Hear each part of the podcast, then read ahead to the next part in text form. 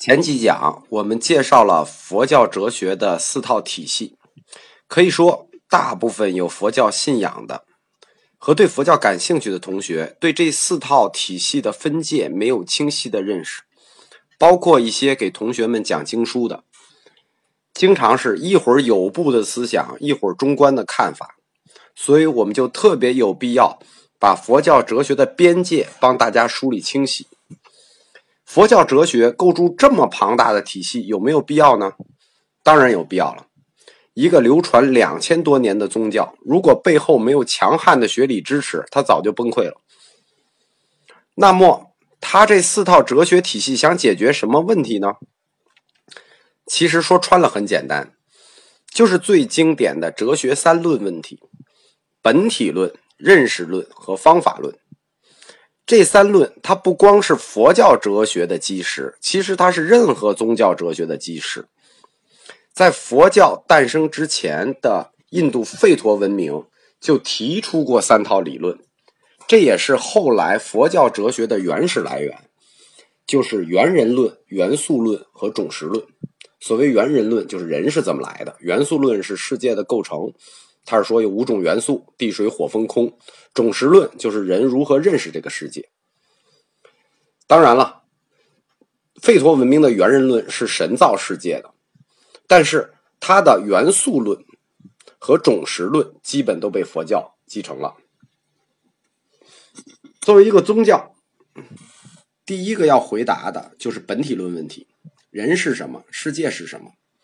这个问题在其他宗教里非常好回答。神造的，但是佛教它作为反抗婆罗门的沙门思潮之一，它创立的根本目的就是为了反对神造世，甭管这个神是上帝还是梵天还是某某某。所以我们在通史课里曾经一再强调过，佛教是无神论宗教。在回答完本体论之后，下一个就是认识论，就是我们如何认识世界，以及我们和这个世界的关系。在佛教的认识论里头，不光包括我们如何认识这个世界，它也包含着我们如何认识我们自己。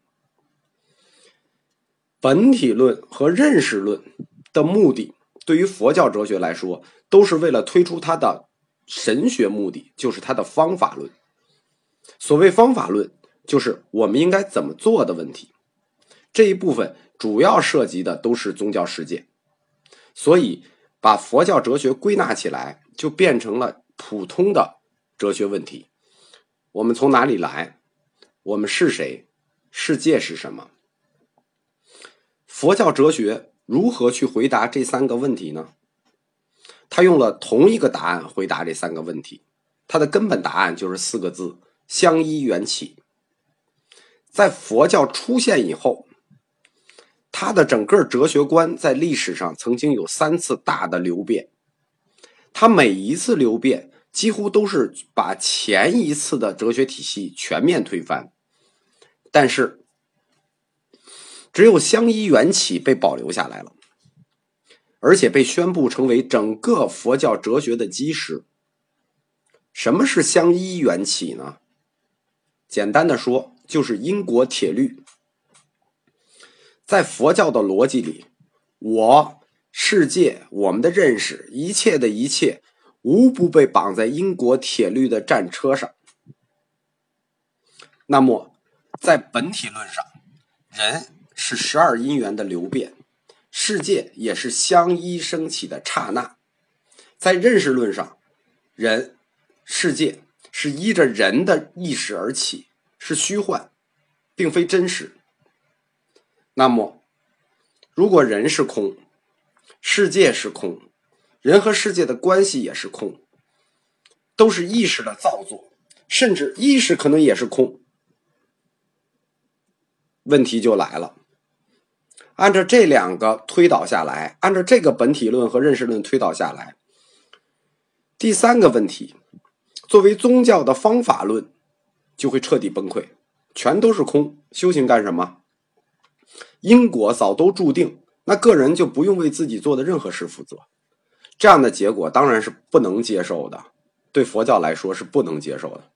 但是为什么会出现如此令人称奇的推导结果呢？我们反过来看佛教的本体论，会找到一个隐含的矛盾，是什么呢？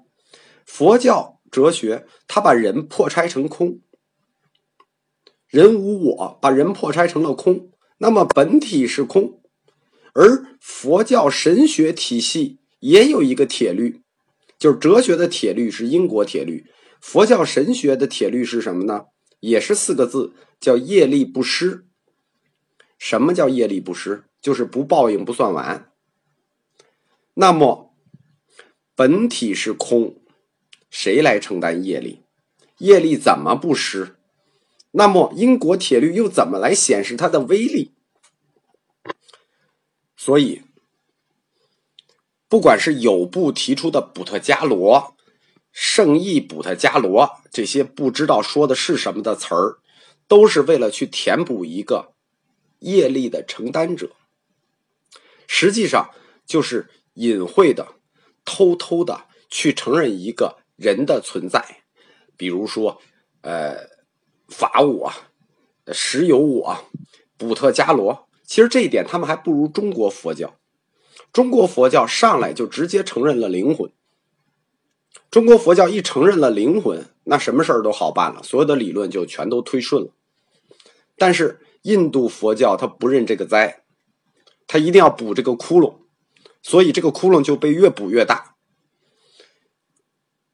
佛教哲学里后来发展出来的唯识哲学体系，从根本角度上讲，就是为了去补这个窟窿。下一讲我们讲唯识如何补这个窟窿和佛教的认识论问题。